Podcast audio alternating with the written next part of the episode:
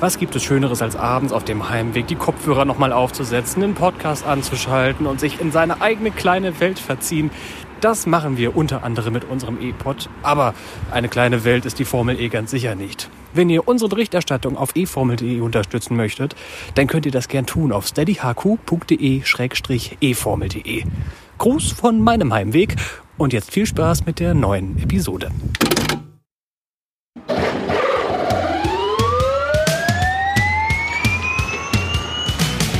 Grüße, Freunde des Rennsports. Herzlich willkommen im E-Pod von eFormel.de, dem Insider-Podcast aus der Welt des elektrischen Motorsports. Das Regelwerk für 2023 ist da und damit auch endlich eine Übersicht zum neuen Rennformat. Neu mit dabei sind der Attack Charge, Rundenrennen, eine Abschaffung des Fanboosts und ein größerer Fokus auf den Nachwuchs. Wie die neuen Regeln im Paddock ankommen, besprechen wir in dieser Episode. Mein Name ist Tobi Blum. Viel Spaß beim Hören.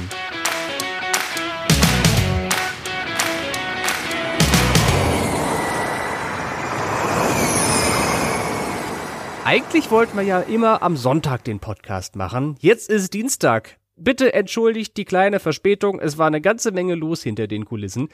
Aber dafür sind wir umso motivierter, heute eine richtig runde Episode zu produzieren. Wir, das bin einerseits ich und andererseits Tobi Wirz, ebenfalls aus der eFormel.de Redaktion. Guten Tag. Hallöchen. Na, mein Großer, wie geht's dir so? Ja, ich bin ein bisschen krank gewesen die letzten Tage, aber mittlerweile ist wieder alles weitgehend in Ordnung und bin einigermaßen wieder fit. Äh, noch nicht ganz bei 100 Prozent, aber äh, das wird auch, denke ich, in den nächsten Tagen kommen. Wie sieht's denn bei dir aus? Ja, ich war einigermaßen gesund die letzten Tage. Ich habe trotzdem irgendwie viel um die Ohren, irgendwie neuer Job und das ist ja, ist nicht ganz unaufwendig, aber egal. Jetzt sind wir ja hier zusammen. Ihr habt da, liebe HörerInnen, sicherlich alle dafür Verständnis. Und es ist ja eine Menge passiert. Deswegen lass uns gar nicht viel drum rumreden. Es ist das neue Regelwerk für die nächste Formel E-Saison da. Mit Spannung haben wir drauf gewartet. Jetzt können wir endlich so ein bisschen uns zumindest vorstellen, wie das Rennformat im nächsten Jahr aussehen wird. Was da die Kniffe dabei sind, das besprechen wir nach dem Newsüberblick. Neue Regeln. Die Formel E hat ihr sportliches Reglement für die Saison 2023 vorgestellt. Neue Strecke. Ein mögliches Layout für den Rennkurs in Tokio wurde der Öffentlichkeit präsentiert. Neue Technik. ABB stellt die neuen transportablen Ladegeräte für die Gen 3 Autos vor. Und neuer Kalender. Die Extreme E gibt kurz vor dem Saisonfinale ihre Rennen 2023 bekannt. So, da ist also das Büchlein. 107 Seiten, beziehungsweise eigentlich 123 Seiten dick, mit einigen Details für das nächste Jahr. Warum die zwei Seitenanzahlen im Raum stehen, das kann ich gleich nochmal erklären. Aber erstmal müssen wir, Tobi, uns der wirklich großen Schlagzeile widmen. Attack Charge. Was um alles in der Welt ist das? Ja, Attack Charge ist nichts anderes als ein Boxenstopp, der wieder eingeführt wird und äh, zwar ein Boxenstopp, der Pflicht für alle Fahrer ist. Ähm, jeder Fahrer muss tatsächlich im Rennen einmal an die Box kommen und für 30 Sekunden da anhalten. Und Attack Charge sagt es schon.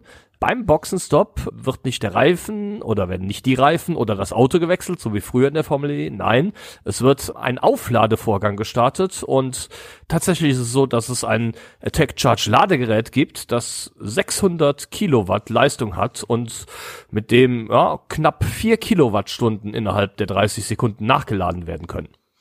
Boah, also erstmal die 600 kW Ladeleistung, das ist ja schon absurd. Jeder, der irgendwie, du hast da auch ein Elektroauto bei dir in der Garage stehen. Mit wie viel äh, Wumms lädst du dein, dein Auto? Äh, es sind ein bisschen weniger. also elf. elf, ja, genau. und dann 600. Das ist wirklich, wirklich krass. Das ist so ein bisschen die, die Spitze der Technologie oder sowas, was doch die Formel E immer sein möchte zumindest auf dem Papier gelingt das. Für alle, die vielleicht in der Elektromobilität nicht so bewandert sind, das sind ungefähr so zehn Prozent von der zur Verfügung stehenden Energie am Start des Rennens, die da nochmal nachgetankt werden können gewissermaßen. Und jetzt haben wir irgendwie den Teil Charge besprochen, Tobi. Aber was ist denn Attack an diesem Charge? Ja, Attack ist, wie der Name schon verrät, äh, langjährige Formel E HörerInnen im E-Pod werden es äh, bestimmt kennen. Es hängt mit dem Attack Mode zusammen. Und zwar ist es so, dass mit dem Attack Charge in Zukunft dann auch direkt der Attack Mode freigeschaltet wird. Okay. Und das dann ab sofort, also sobald du aus der Boxengasse rausrollst, gehen die 350 kW los. Das ist ja die neue Attack Mode Leistung. Oder wie sieht das aus? Nein, nein, nein, das wird nicht an einer derselben ähm, Stelle geschehen. Aber wenn der Boxenstopp durchgeführt wurde, dann hat der Fahrer die Möglichkeit, diesen Attack-Mode zu aktivieren. Da gibt's auch eine Neuerung im Reglement, wie denn der Attack-Mode aussehen muss.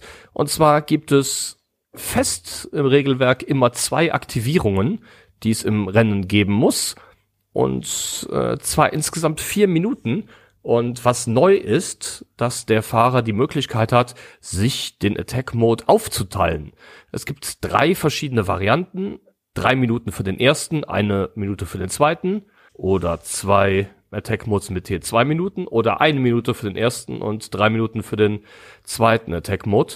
Und ähm, das finde ich ist eine interessante Geschichte, weil sie doch eine größere strategische Bedeutung für den Attack Mode zulässt, als das bislang der Fall war. Bislang musste man oder konnte man ja einfach nur den Attack Mode aktivieren und zwei Fahrer, die ihn gleichzeitig aktiviert hatten, haben sich grundsätzlich neutralisiert, mhm. weil beide Autos über die gleiche Leistung verfügten, auch für den gleichen Zeitraum.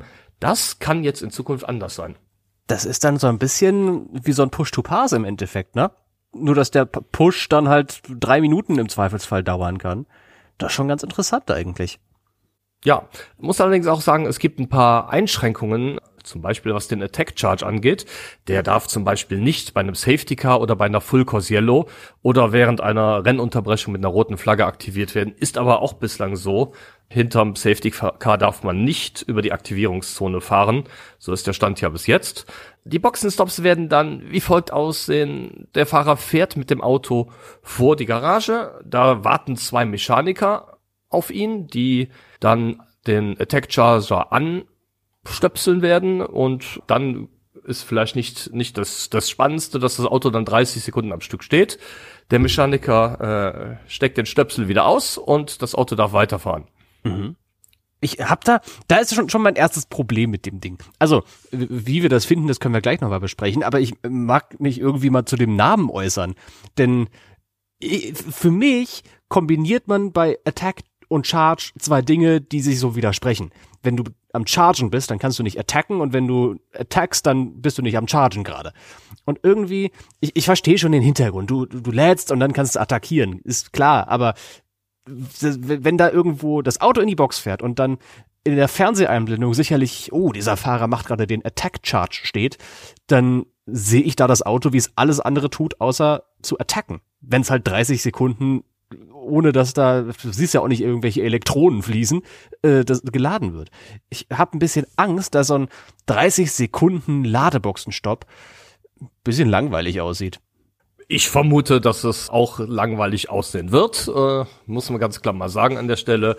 Man muss natürlich nicht mit der Kamera draufhalten, während das Auto da einfach nur steht und Strom aus dem Ladegerät ins Auto fließt. Das ist ja, ist ja auch, äh, auch klar, ist ja ähnlich wie bei anderen Rennserien aktuell, wenn ein Fahrer in die Box fährt, ja, da zeigt man zwar den Boxenstopp selber, aber die dann doch teilweise 20, 30 Sekunden lange An- und Abfahrt in die Boxengasse rein und wieder raus, ähm, die wird gerne mal übersprungen. Und ich vermute, dass das auch bei den Formel-E-Rennen zukünftig so sein wird. Man wird mit Sicherheit in der Grafik eine Einblendung sehen, dass der Fahrer zum Attack Charge fährt. Aber ich glaube, dass das Interesse der Formel E, stehende Autos in der Boxengasse zu zeigen, während sie nachgeladen werden, doch relativ gering sein dürfte. Ich glaube auch. Was, was ja auch ganz interessant ist, ist, ich habe gelesen, jedes Team bekommt nur einen von diesen Schnellladegeräten. Das heißt, da kann man jetzt nicht einen Double Stack machen, wie man es aus der Formel 1 oder sowas kennt, und zwei Autos gleichzeitig aufladen, zwei Autos gleichzeitig bedienen mit Strom, sondern, na gut, Double Stack in der Formel 1 ist ja, dass sie nacheinander Reifen wechseln, schon klar. Aber es ist nur möglich, dass ein Fahrzeug eines Teams gleichzeitig nachlädt. Und da könnte es dann auch schon wieder bald politisch werden, denn wenn ein Fahrer unbedingt noch seinen Attack Charge irgendwie loswerden möchte und das am besten zeitnah der erste Fahrer allerdings Priorität bekommt. Äh, ich sehe schon so ein paar Reibereien äh, bei, weiß ich nicht, Zeitgenossen wie DS Penske oder sowas. Die sind nur bekannt gewesen die letzten Jahre dafür. Ja, denkbar ist das natürlich, aber du hast vollkommen recht. Ähm, jedes Team erhält nur einen dieser Attack Chargers, kann also auch nur ein Fahrzeug gleichzeitig in die Box kommen, um da die 30, Sekunden, äh, 30 Sekunden aufgeladen zu werden. Da muss man sich schon unterschiedliche Strategien überlegen. Und, aber auf der anderen Seite, ich glaube, eine Runde macht nicht den großen Unterschied aus, was das Thema angeht. Man hat ja die Einschränkung, dass bei Safety Car oder Full Course Yellow grundsätzlich nicht erlaubt ist. Sonst gebe ich dir recht, sonst wäre das mit Sicherheit äh, ganz schnell der Fall, dass der ein oder andere Fahrer sich ein bisschen darüber beklagt, dass er ja benachteiligt wurde. Vermute ich an der Stelle jetzt, jetzt einfach mal nicht. Und ja, auf der anderen Seite müssen wir allerdings abwarten, wie es denn dann tatsächlich kommen wird. Ähm, ja, ich habe doch, ich habe gerade gedacht, als wir vorhin über nicht erlaubt bei Safety Car oder Full Course Yellow gesprochen haben, ich dachte, das gilt für die Aktivierung vom Attack. also nicht vom Charge, äh, sondern vom so. Attack. Nein, nein, auch, auch, auch das Charge, du darfst äh, nicht in die Boxengasse fahren, um den Attack Charge durchzuführen, ah. wenn gerade Safety Car oder Full Course Yellow draußen sind. Und wenn dir, wenn, wenn, wenn du irgendeinen Schaden am Auto hast und halt da an die Box fährst und dann das kombinieren möchtest?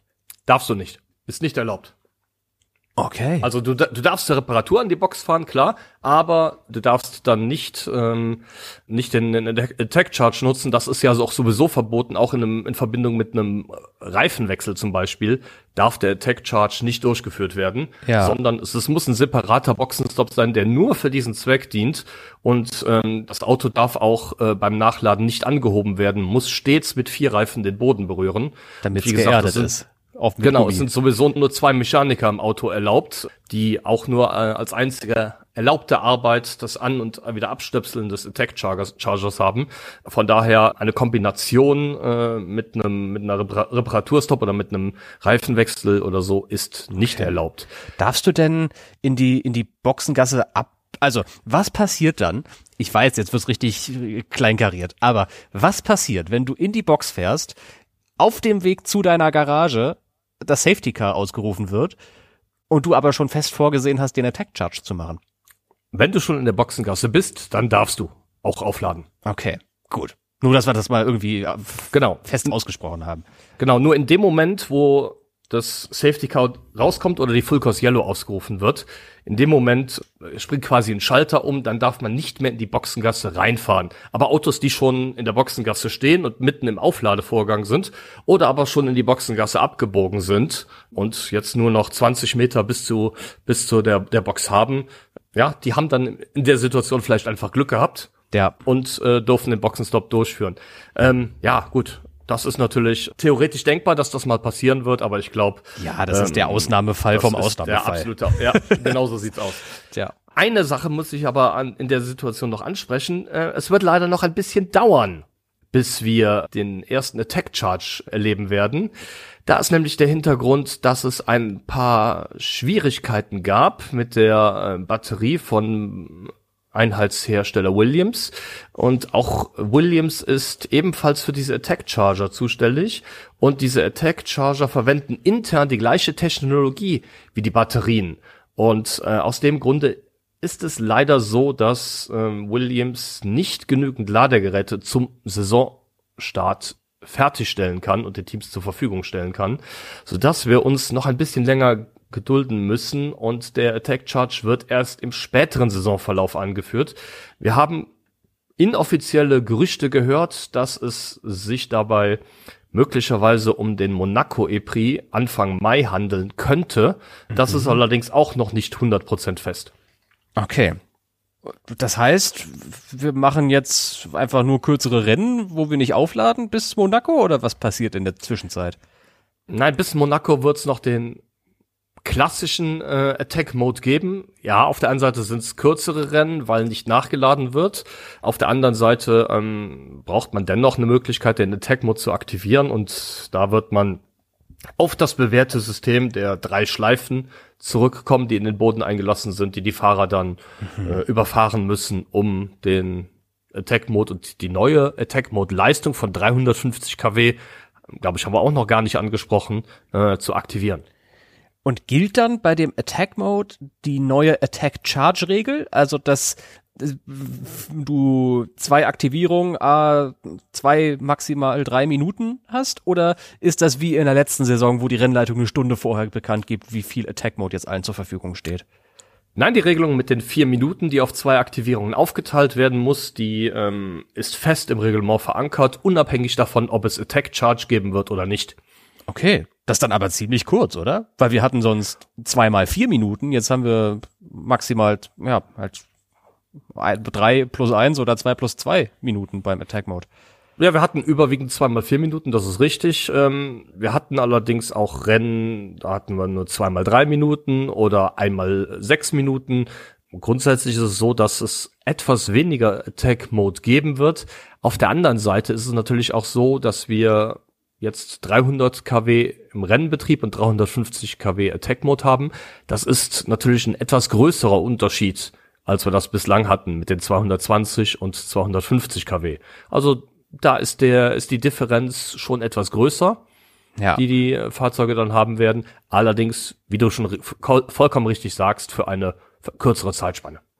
Jetzt bin ich gespannt, was, was wir davon so halten. Also das sind, glaube ich, ich glaube, wir haben gerade ganz gut umreißen können, was diese neue Superschlagzeile Attack Charge ausmacht, was da technisch dahinter steckt. Was halten wir denn jetzt davon eigentlich? Ist das eine vernünftige Änderung am Regelwerk, Tobi?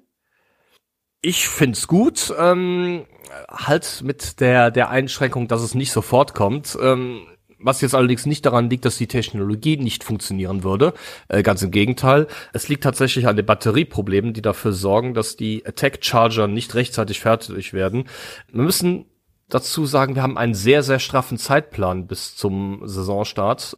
Ja, das mag einem gar nicht so vorkommen, aber wir haben jetzt schon Ende November und es geht Mitte Januar los. Das sind äh, ja siebeneinhalb Wochen noch, wenn ich das gerade mal richtig im Kopf überschlage. Daher, ähm, ja, den Saisonstart kann und will man an der Stelle nicht verschieben. Daher braucht man eine Kompromisslösung. Ich finde, die Kompromisslösung ist in Ordnung, denn eine komplette Verschiebung des Themas Nachladen auf 2024, also nochmal acht Monate mehr, als jetzt Anfang Mai, wenn es in Monaco kommen soll, wäre sicherlich alles andere als optimal. Hm. Ja, optimal wäre es nicht, aber ich bin wäre eigentlich Fan davon, das nochmal um Jahr zu verschieben.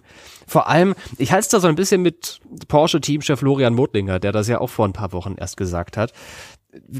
Er hätte es besser gefunden, wenn wir eine Saison mit einem Rennformat, mit einem Regelwerk durchgezogen hätten.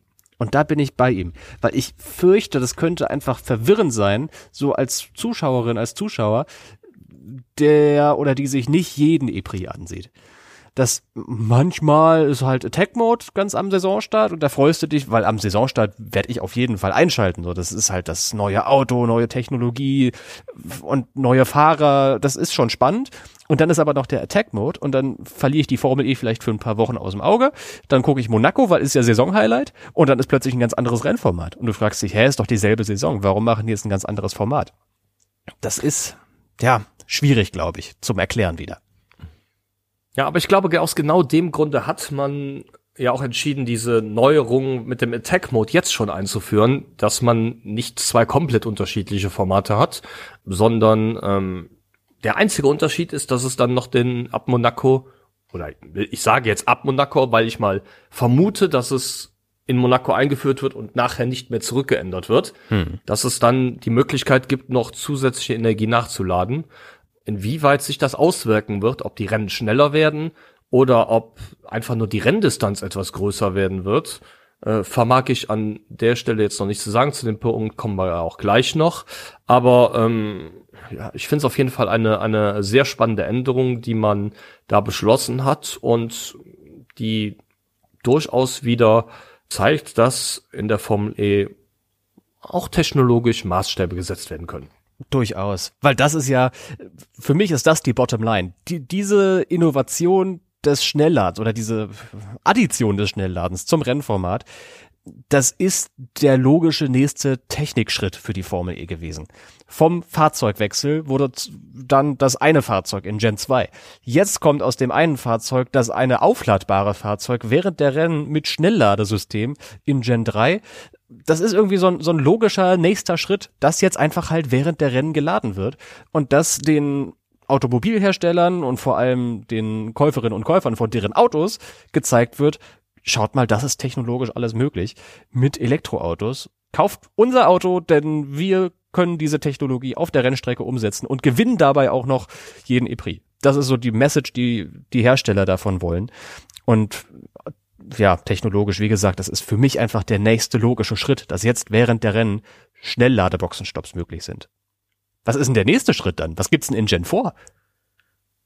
Das ist eine gute Frage. Ich glaube, das äh, wissen weder die Formel E noch die Hersteller jetzt schon selbst. Die diskutieren ja ähm, in ersten technischen Arbeitsgruppen darüber, wie John, äh, Gen 4 aussehen könnte.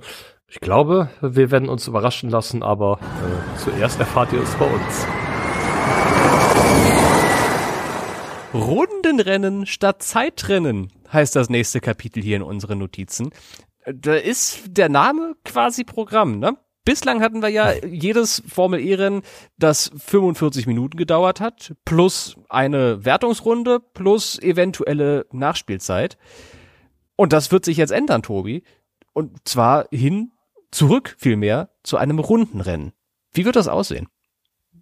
Das war ja eine Diskussion, die auch schon seit geraumer Zeit geführt wird man will etwas besser planen können, wie lang die Renndistanz tatsächlich ist, um da auch die Strategie etwas besser daran ausrichten zu können.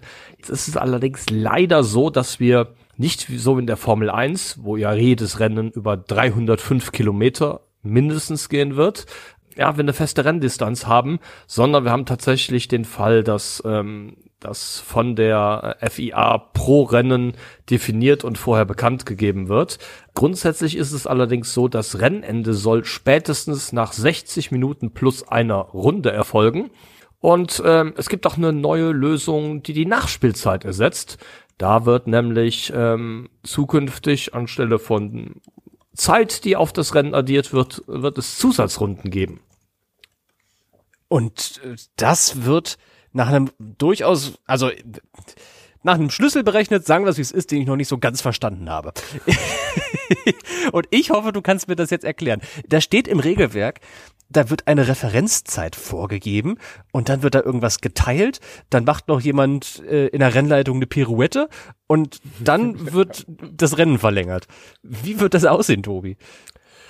Ja, wie du schon richtig sagst, Referenzzeit. Ähm, die FIA legt vor jedem Rennwochenende eine theoretische Rundenzeit für die Strecke fest.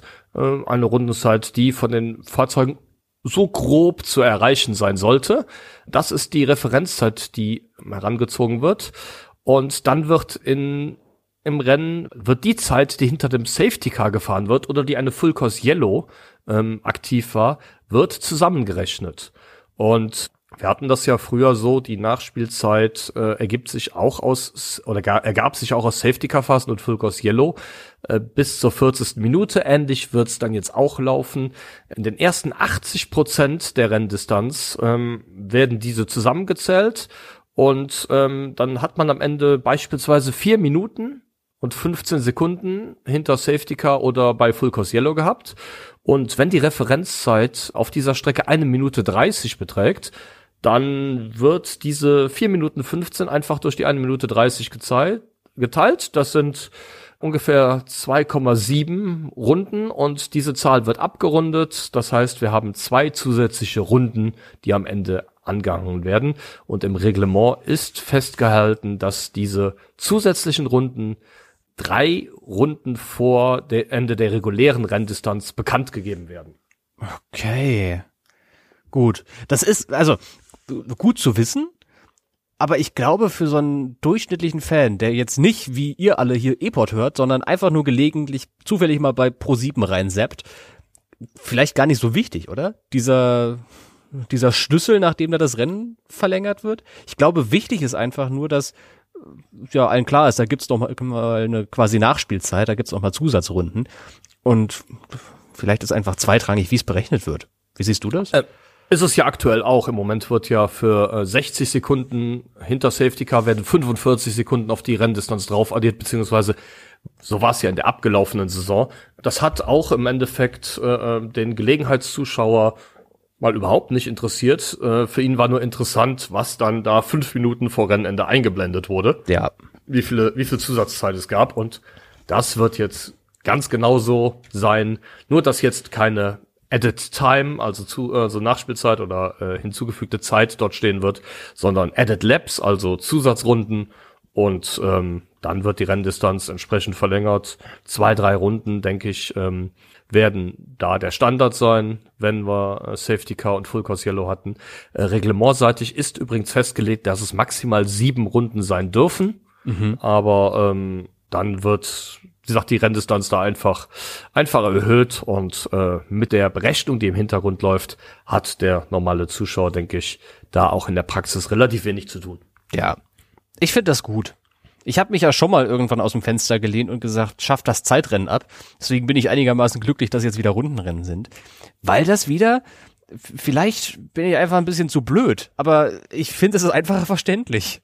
also, ich habe lieber einen runden Timer oder einen Timer, haha, einen runden Counter vielmehr, der hochzählt oder runterzählt, ist mir eigentlich wurscht, als zu gucken, die letzte Runde wird jetzt eine Minute 30 sein, aber es stehen noch eine Minute 35 auf der Uhr oder eine Minute 25 und was bedeutet das jetzt für die Rennlänge? da ersparen wir uns so ein bisschen diese Spielchen mit der Uhr gewissermaßen, die in der Vergangenheit für viele Fragezeichen bei Zuschauerinnen und Zuschauern gesorgt haben. Zum Beispiel Valencia 2021, als eins, zwei Sekunden vorm Ende des Rennens der führende Antonio Felix da Costa war es damals über den Zielstrich gefahren ist, weil ihm sein Team nicht Bescheid gesagt hast, du musst jetzt hier so ein bisschen die Uhr managen, sonst fahren wir halt eine letzte reguläre Rennrunde plus die übliche Zusatzrunde.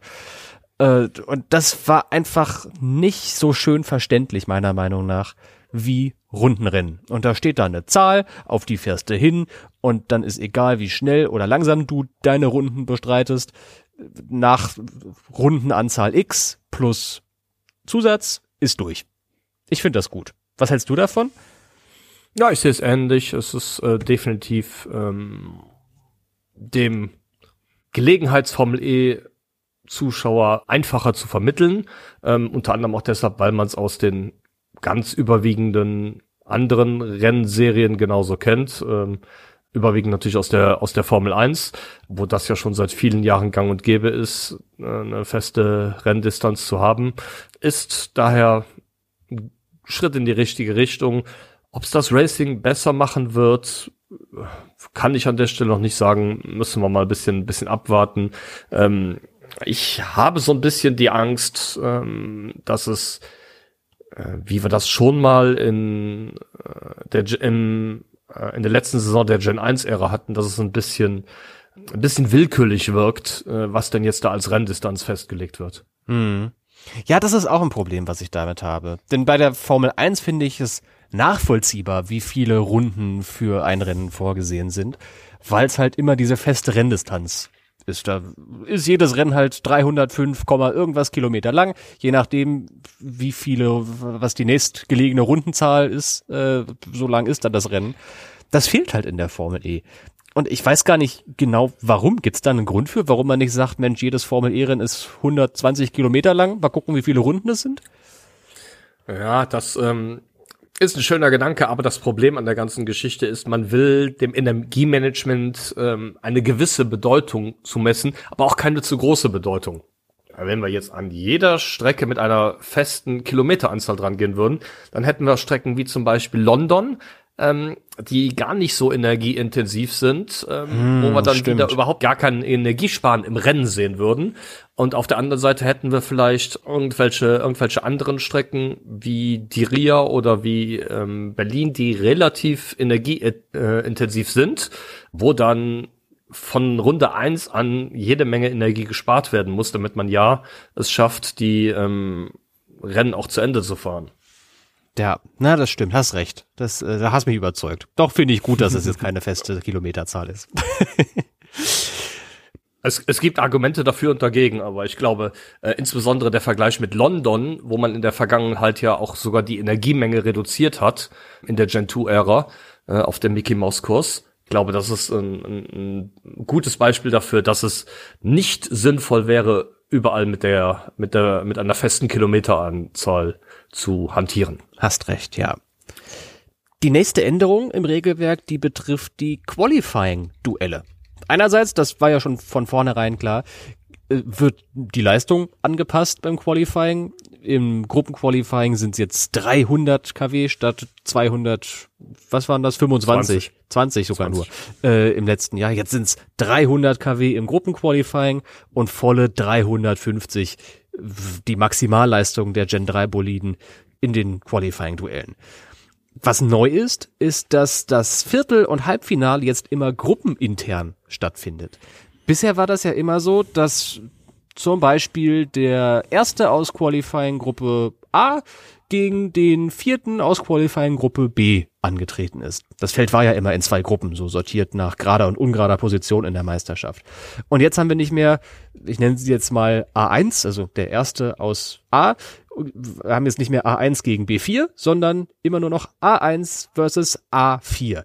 Und dann bleibt alles so in, in derselben Gruppe. Und da gibt's dann nicht mehr so ein Crossover, dass man gegen ja, Fahrer aus der anderen Gruppe eben antritt, bis es dann ins Finale geht. Und da ist dann halt der Beste aus Gruppen und Duellphase aus Gruppe A gegen den Besten aus Gruppen und vor allem aus der Duellphase aus Gruppe B.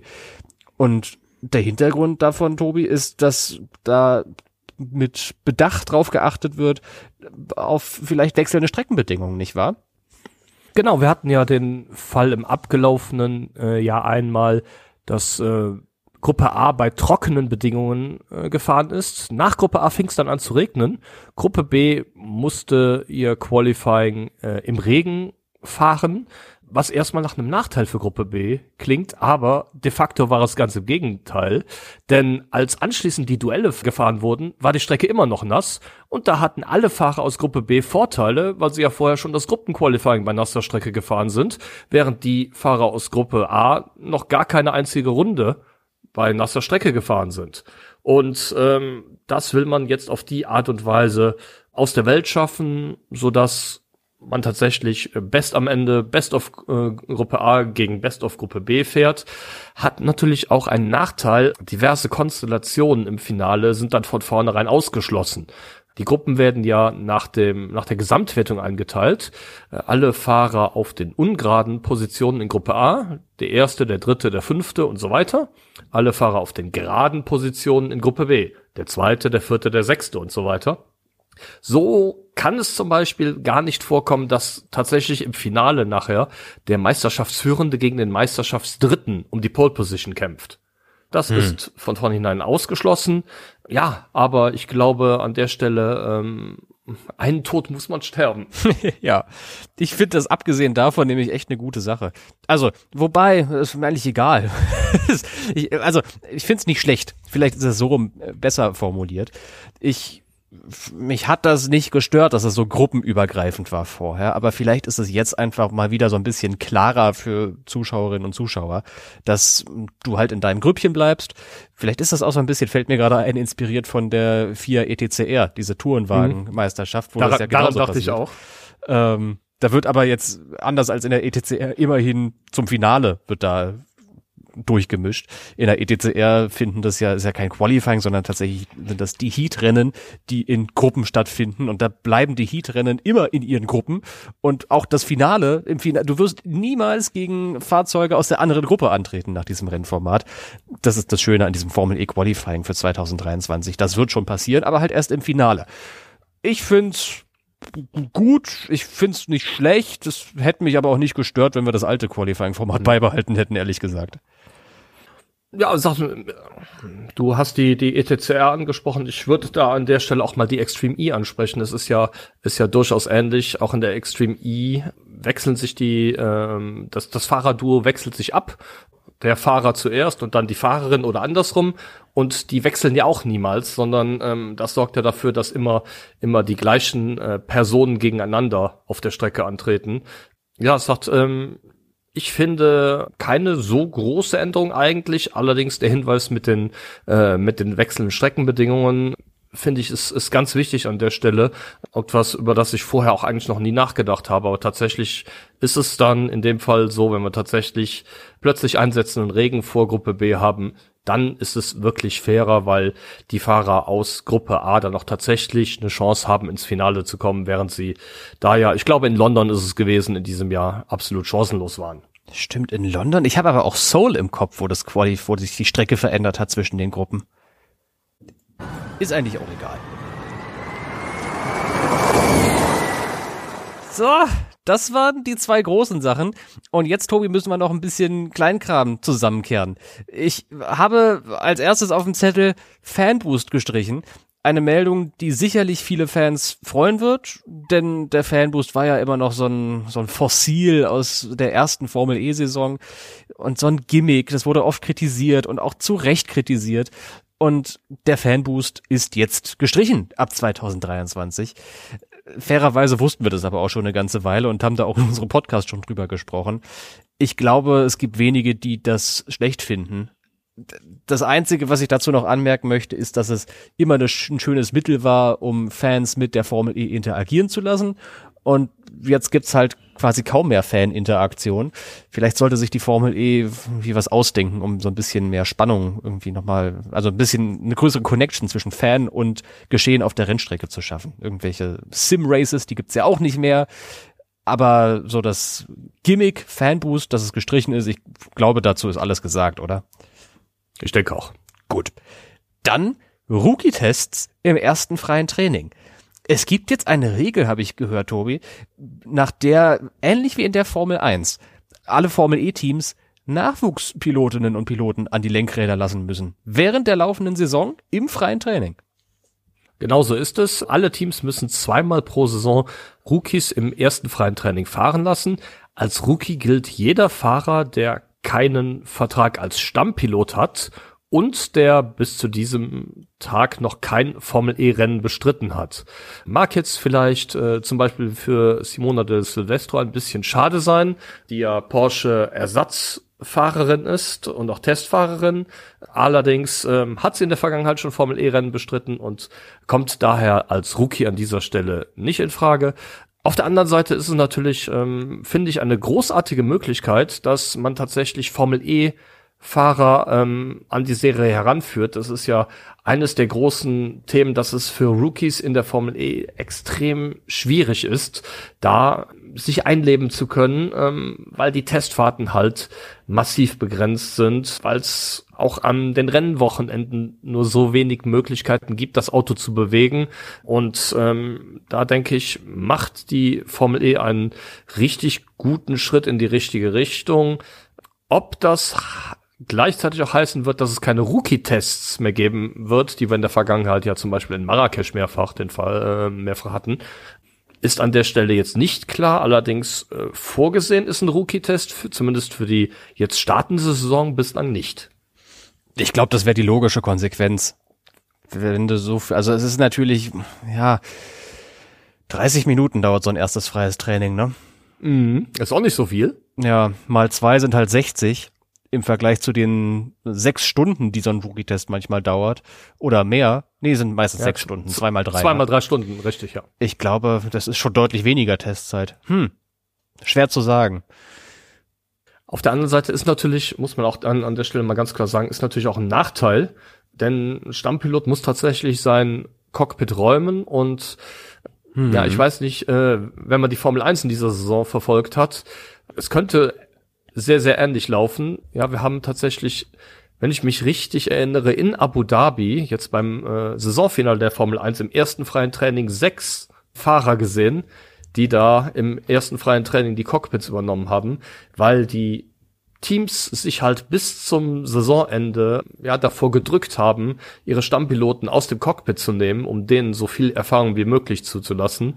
Ja, dass sie dann tatsächlich erst äh, am, in aller allerletzter Gelegenheit darauf gesetzt haben, dann Nachwuchspiloten ins mhm. Cockpit zu setzen.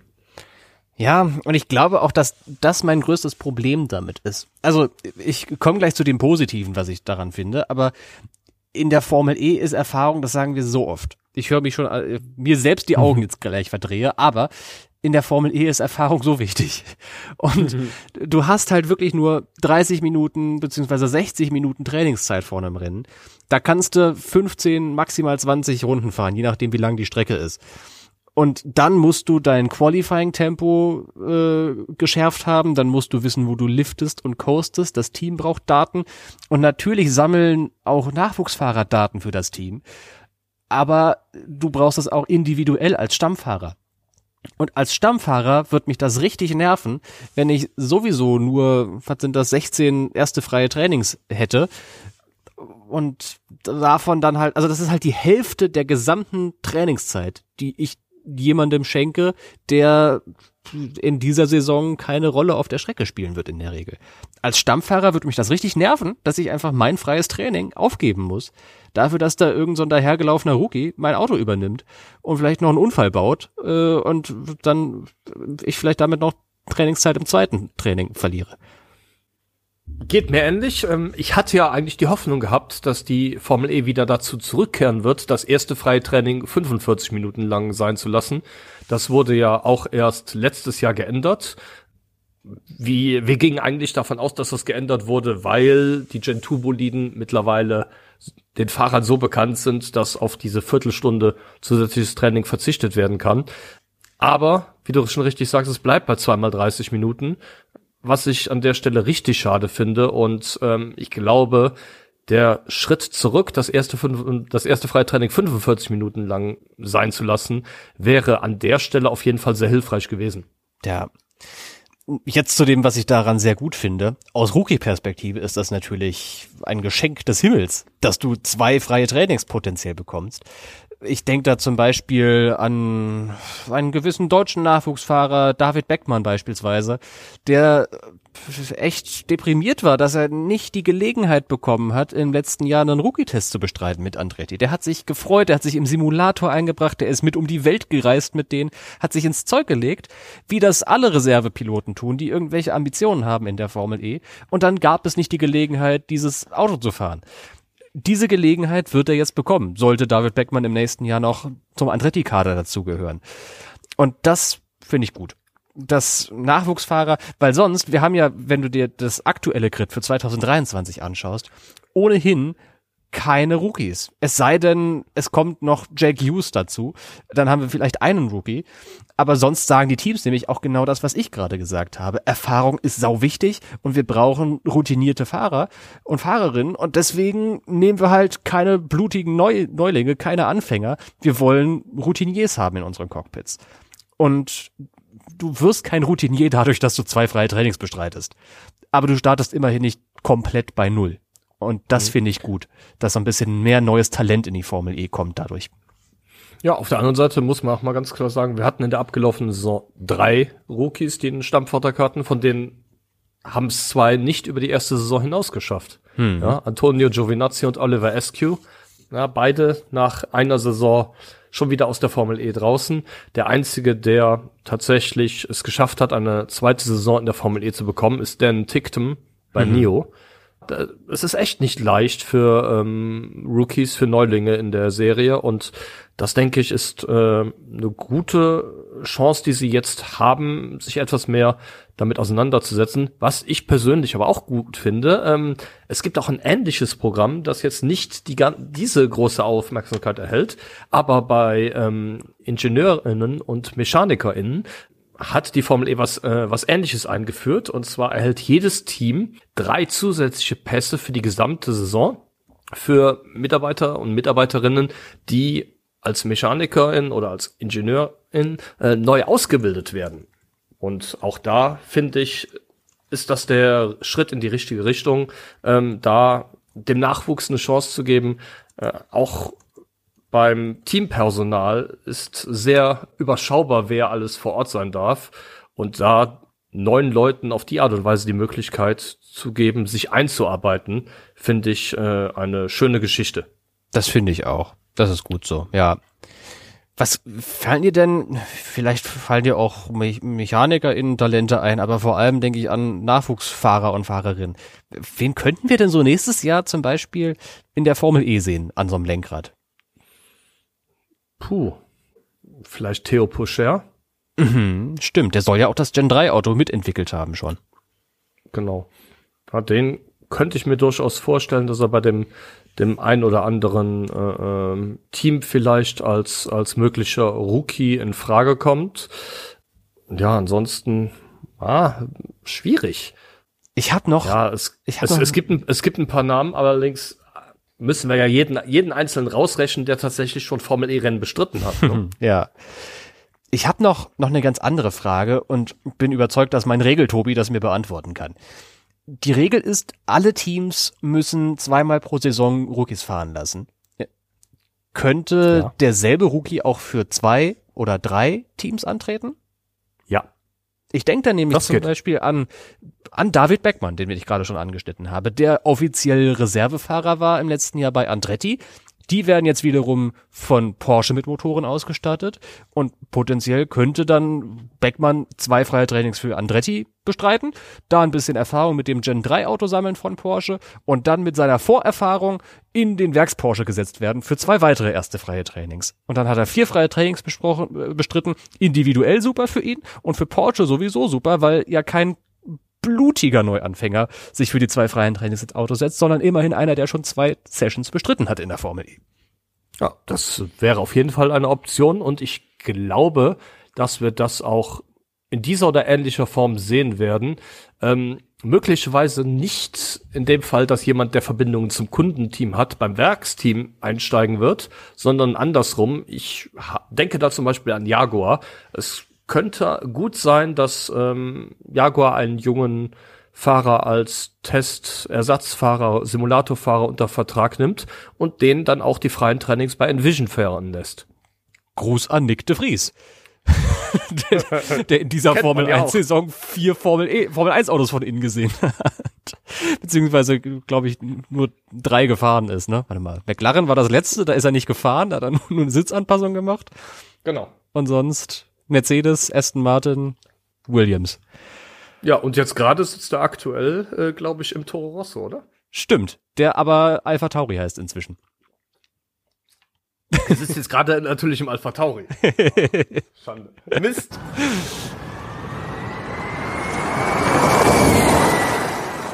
Und ansonsten, das handeln wir jetzt nochmal ganz schnell ab, bevor wir in Tobis Teleskop schalten, gibt es die Verpflichtung für alle Teams, eine drei Sterne Nachhaltigkeitsakkreditierung der FIA zu beziehen. Es gibt neue Finanzregeln, über die wir auch schon ausführlichst gesprochen haben, die jetzt aktiv sind. Und es wird einen sogenannten Joker-Reifen geben. Das finde ich ist irgendwie sehr nett und witzig benannt. Sollte halt jemand einen Reifenschaden haben und schon über seinem Kontingent irgendwie liegen, das man sonst einsetzen darf. Jeweils einen vorne und einen hinten pro Team. Also bitte seid nicht wie, okay, nee, jetzt, nee, ich bin denn jetzt kein Team, wo viele Unfälle passiert sind im letzten Jahr. Es darf nur ein Fahrer einen Reifenschaden haben und den Joker-Reifen benutzen. So, äh, alles andere, was zum Regelwerk relevant ist, das lest ihr selbstverständlich auf eformel.de.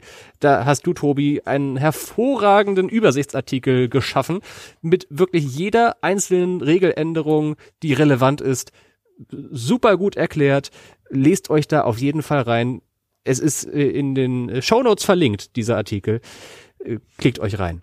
Alles Wichtige zur Formel E wie immer auf eformel.de und jetzt alles Wichtige zu Nebengeschichten aus der Formel E in Tobis Teleskop. Das war eine smoothe Überleitung, du. Meine Güte. Ab geht die Post für die E-Pod-Serie mit den besten Nebengeschichten aus der Formel E. Heute gucken wir mit dem Teleskop einmal in die Schweiz. Da hat nämlich Titelsponsor ABB das Ladegerät für die Gen 3 Autos gezeigt. Während die Teams noch auf die Attack Charge Ladegeräte warten, ist das Standard-Ladegerät schon bekannt gegeben worden oder schon äh, präsentiert worden, mit dem die Autos in der kommenden Saison gezeigt werden.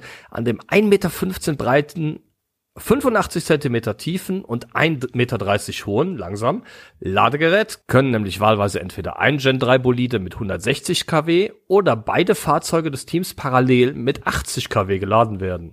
Die maximal nutzbaren 38,5 Kilowattstunden des Akkus sind im Parallelbetrieb damit in 29 Minuten oder im Einzelbetrieb in gut 14 Minuten nachgeladen.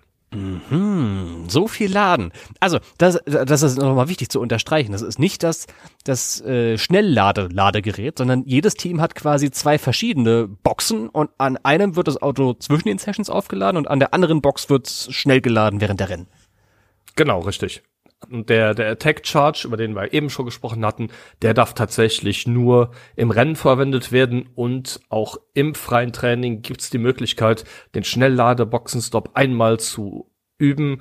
Außerhalb dieser Situation ist dieses normale Ladegerät von ABB zu verwenden, das jetzt in der vergangenen Woche präsentiert wurde. Das ist aber auch sau schnell, ne? So 29 Minuten Auto aufgeladen wie war es denn in, in der Genera Fahrzeuggeneration davor? Ich habe das Gefühl, da waren es irgendwie 45 Minuten, die die Autos da geladen haben zwischen den Sessions. Genau, es hat in der Generation davor etwas länger gedauert, was natürlich auch damit zusammenhing, dass die Akkus größer waren. Hm, ja, die hatten klar. ja 51 kW äh, maximal äh, nutzbare Energie und äh, allein das hat schon dafür gesorgt, dass die Aufladezeit etwas länger gedauert hat, aber auch dieses neue Ladegerät hat etwas mehr Leistung als die, die davor verwendet wurden. Okay. Das ist, ja, gerade im Vergleich zu deinen elf aus der Garage, das sind parallel zwei Autos mit 80 kW aufzuladen, ist schon ein Schritt nach vorne. Finden wir gut. Innovation, immer, immer willkommen hier in der Formel Willkommen ist am Ende jeder E-Pod-Folge selbstverständlich unser Grid Dummies Formel E-Quiz. Ist schon eine Folge mit Überlänge heute, aber die wollen wir selbstverständlich nicht außen vor lassen, die nächste Rubrik. Du hast genauso wie ich drei Fragen vorbereitet, Tobi. Darfst du mir stellen? Ich versuche zu punkten. Alle dürfen mitraten, sind am Ende klüger. Ab geht die wilde Reise. Frage Nummer eins. Meine erste Frage dreht sich ums Reglement Überraschenderweise, die Formel E fährt ja, äh, darüber haben wir eben schon viel gesprochen, ab dem kommenden Jahr wieder Runden statt Zeitrennen. Ja. Ähm, die Rundenzahl wird vor dem Rennen bekannt gegeben. Weißt du denn auch, wie viele Tage vor dem Rennen das laut Reglement sein muss? Oh, ich glaube, darüber bin ich gestolpert, weil ich mich geärgert habe, dass ich jetzt nicht schon meine Vorschaugrafiken anlegen kann für die ganze Saison. Gut, kann ich sowieso nicht. Am Ende ändert sich sowieso immer noch mal eine Kurve auf der Strecke oder sowas. Aber ich glaube, daher zu wissen, dass es drei Wochen sind. Also 21 Tage vor dem Rennen. Diese Antwort ist absolut richtig. Yes! 1 zu 0. Mit dir möchte ich ins Ausland blicken bei meiner ersten Frage. Und zwar nach Japan. Da fand auf den Straßen der Hauptstadt Tokio in der vergangenen Woche ein Demolauf statt.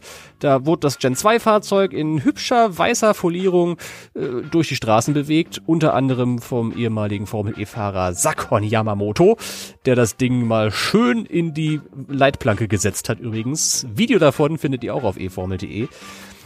Es war nicht der erste Demolauf in Tokio. Das weißt du sicherlich. Der wievielte war's denn? Oh, es war der dritte. Ähm, Yamamoto ist tatsächlich 2000, ja, ich muss überleben, 2014 glaube ich äh, sogar schon mal gefahren und äh, ein Jahr später war Lukas Di Grassi bei einem Scheffler Showrun mit äh, dem damaligen Abt-Team auch nochmal äh, in Tokio vor Ort. Vollkommen richtig. Eins zu eins.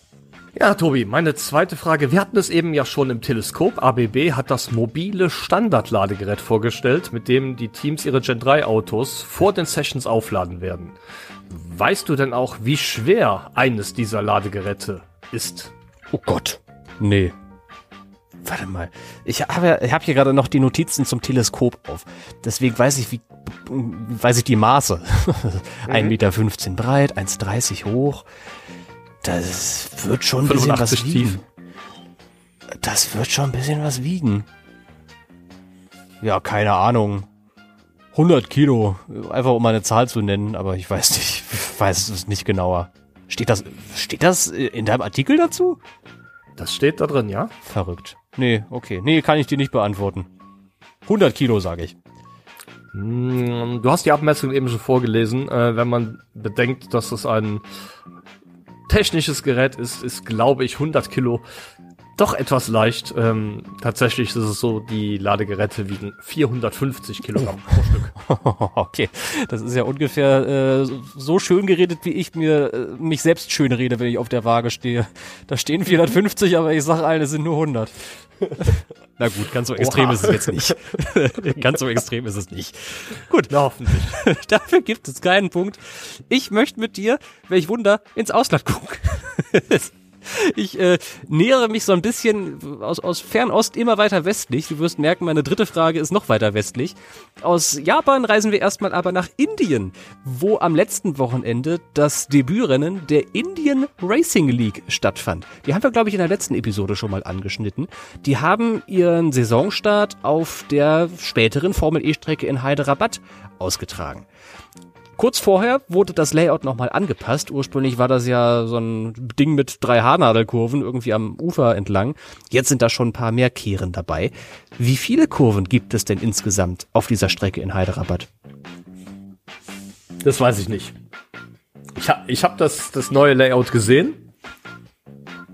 Ich habe auch das Onboard-Video gesehen, das äh, da veröffentlicht worden ist. Mhm. An ein paar Kurvenkombinationen kann ich mich auch tatsächlich noch erinnern. 8, 9, 10 war zum Beispiel eine, eine zusammenhängende Kombination, die auch, die auch im Video explizit nochmal eingegangen wurde. Mhm. Gibt's übrigens in unseren Kurzmeldungen verlinkt, dieses Video. Ich habe keine Ahnung. 15? Ist nah dran, kriegst einen halben Punkt. 15 ist äh, zwei weniger, als es sind. 17. Ah, Mist. Doch, das ist, das war ein sehr kurioses Rennen übrigens da in Hyderabad. Also ich habe das, hab das nicht das ganze Rennen gesehen, aber einerseits sind die Autos, die, die sahen komisch aus das war so ein Ding aus Formel 3, Formel 4 und dann hat auch noch das Gen 2 Auto der Formel E mitgemacht, als dieses Auto gezeugt wurde. Es war wirklich, also, oh Gott, das, sollte ich jetzt, das ist jetzt 18 plus, diese, diese Episode. Ähm, sorry, falls ihr das mit euren Kindern gerade im Auto gehört habt. Ähm, es, also das sah komisch aus, dieses Fahrzeug. Und dann sind auch noch so ganz kuriose Unfälle passiert. Aber so eine Massenkarambolage.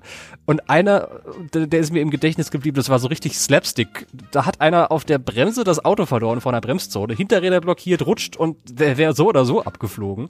Und während er abfliegt, fällt von einem Baum, der über die Strecke hängt, gleichzeitig einen Ast ab und fällt kurz, also glücklicherweise nicht auf den Kopf, sondern kurz vor dem Auto kommt er auf die Strecke. Und das war einfach wie so ein, weiß ich nicht, so ein, so, so ein Abwinken, so das war's jetzt. Der Baum hat den Geist aufgegeben und die Hinterbremse auch. Das war irgendwie kurios. Okay. Äh, ja, ich glaube, da muss auf jeden Fall noch ein bisschen was äh, äh, an der Strecke gemacht werden, bis das die Formel E da ja. im Frühjahr fahren kann, oder? Also es war, äh, habe ich ja jetzt ja einigermaßen humorvoll erzählt, aber es geht eigentlich gar nicht, dass ein Baum auf die Strecke fällt, während da ein Rennen stattfindet. Andererseits, Bathurst 1000 oder was war das, 24 Stunden, keine Ahnung, als da nicht ein Ast, sondern ein ganzer Baum auf der Strecke lag vor ein paar Jahren. Das kann man auch keinem erzählen eigentlich. Naja, das ist vielleicht Mutter Natur einfach. Vielleicht ist, ist, sind abfallende Äste eher natürlich als Rennautos. Gehe ich, geh ich mal fest von aus an dieser Stelle. Letzte Fragerunde, ab geht's. Oh, äh, ja. Du hast die Möglichkeit, jetzt wieder die Führung zu übernehmen. In meiner letzten Frage geht's mal nicht um die Formel E, sondern tatsächlich um die Extreme E. Die hat ja, wir hatten es im Newsüberblick schon, ihren Rennkalender für die kommende Saison veröffentlicht. Äh, zumindest so halb. Ja, stimmt. Wir haben den gar nicht erwähnt, was da so drin ist. Also Saisonstart in Neom, dann keine Ahnung wo. Dann wieder Island Express auf Sardinien. Nee, doch, zwe zwe zweites Rennen in Schottland. Ah, stimmt, in Schottland, äh, genau. Äh, wo die Regierung schon vor zwei Jahren eine Million Pfund irgendwie investiert hat und das Rennen nie bekommen hat. Soll jetzt passieren. Dann Island Express Sardinien, dann entweder Brasilien oder im Nachbarland USA. und dann zurück nach Chile äh, zum, zum Copa Express, den wir auch in diesem Jahr schon hatten. Wobei man sagen muss, ich glaube, dass Brasilien die, die Top-Prio hat äh, als Rennort. Ja. Äh, allerdings wegen Covid äh, und den, den Maßnahmen, die in Brasilien unter anderem ja auch noch etwas strikter sind. Jetzt nicht ganz so strikt wie in China, aber ähm, Dann doch äh, strikter, strikter als in. Ja, ja, deshalb konnte man ja auch letztes Jahr nicht in, äh, äh, in Brasilien fahren, obwohl hier auch schon wieder alles offen war. Das hatte ich ja gar nicht mehr auf dem Schirm. Ich dachte, Bolsonaro wäre einer gewesen, der ja jetzt abgewählte Präsident, der da gar keine Maßnahmen mehr hatte irgendwann. Nee, nee, war tatsächlich, war tatsächlich ähm, so, dass es da noch äh, mehr Maßnahmen gegeben hat und auch aktuell, glaube ich, noch gibt als in Europa. Okay, gut. Na gut, äh, ja, aber ich glaube auch einfach vom, vom Bild her. Der Agak will ja seine komische Umweltdoku da filmen. Ich glaube, da ist Amazonas Regenwald vom Bild her einfach stärker als Grand Canyon oder sowas. Oder ein Truppenübungsplatz auf Sardinien. ähm, aber wir schweifen ab. ähm, ähm, ja, wir waren bei meiner Quizfrage Extreme E. Es geht allerdings, allerdings nicht um den Rennkalender, sondern darum, dass schon zwei Teams ihr FahrerInnen-Duo für das kommende Jahr vorgestellt haben. Weißt du denn auch, wer im kommenden Jahr wo fahren wird? Ja, das ist einerseits Mannings und Hansen.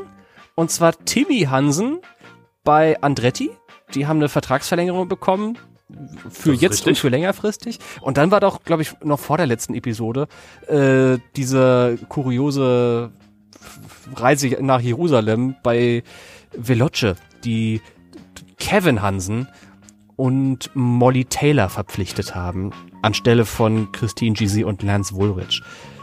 Und zwar auch längerfristig. Also wäre meine Antwort Hansen Hansen, Mannings Taylor. Absolut richtig. Punkt für dich. Dann jetzt die Entscheidungsrunde. Und wir wandern aus Japan nach Indien nach Frankreich, wo in der vorvergangenen Woche das Finale der E-Scooter Championship stattgefunden hat, der ESC. Der Champion kommt ebenfalls aus Frankreich, er hieß und heißt immer noch, Gott, der Arme, der lebt noch, Aymar Vernet. Ob er irgendwelche Verwandtschaftsverhältnisse zum ETCR-Fahrer Jean-Carl Vernet hat, das vermag ich nicht zu sagen. Du kannst mir aber vielleicht sagen, für welches Team er diesen Titel geholt hat. Ja, ich kenne ja ein paar ESC-Teams und zufälligerweise kenne ich auch das Team, das überwiegend in Orange an den Start gegangen ist. Das sind nämlich die Racing Citizens. Jawohl.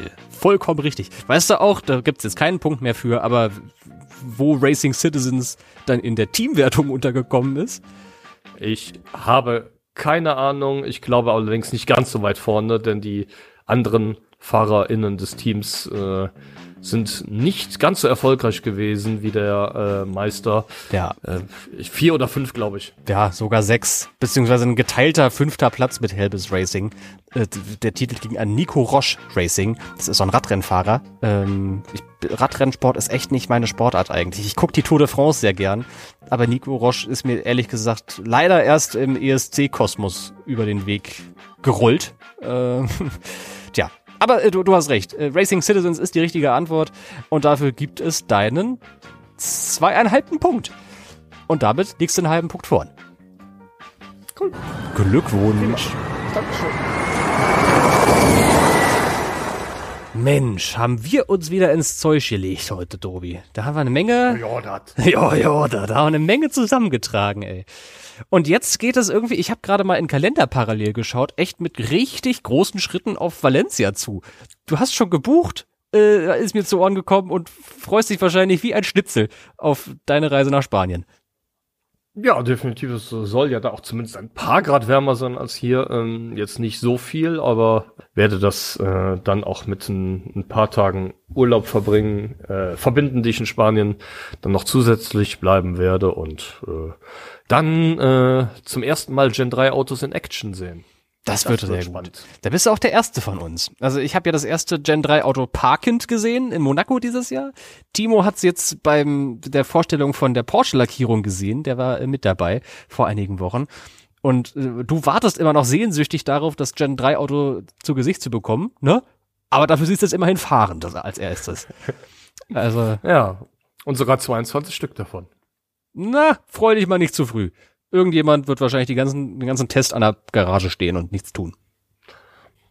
Ah, ich, ich glaube eigentlich nicht, die ähm, Autos sollten so ausgereift sein, dass sie zumindest fahren können.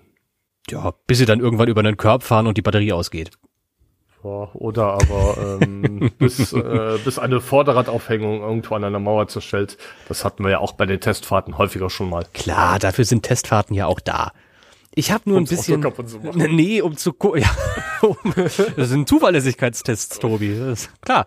Nee, aber wo ich, wo ich ein bisschen Angst vor habe, um ganz ehrlich zu sein, ist so ein bisschen die fehlende Hinterradbremse.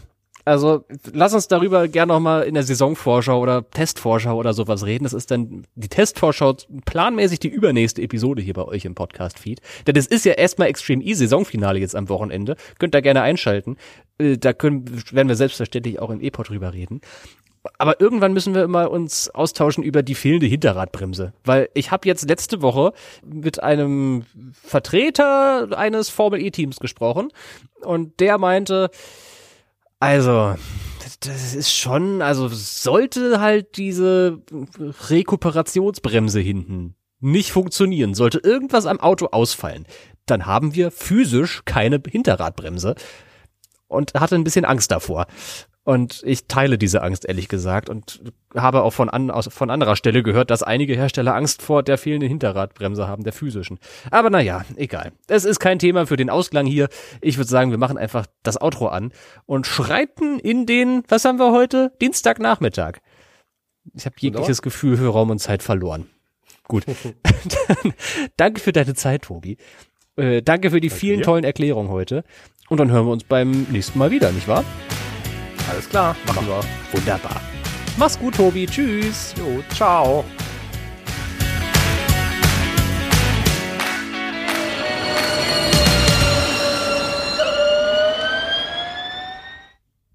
Post, ciao. oh, oh, oh, was ist denn hier jetzt los? Ja, hohe Töne. Hohe, hm. hohe Töne.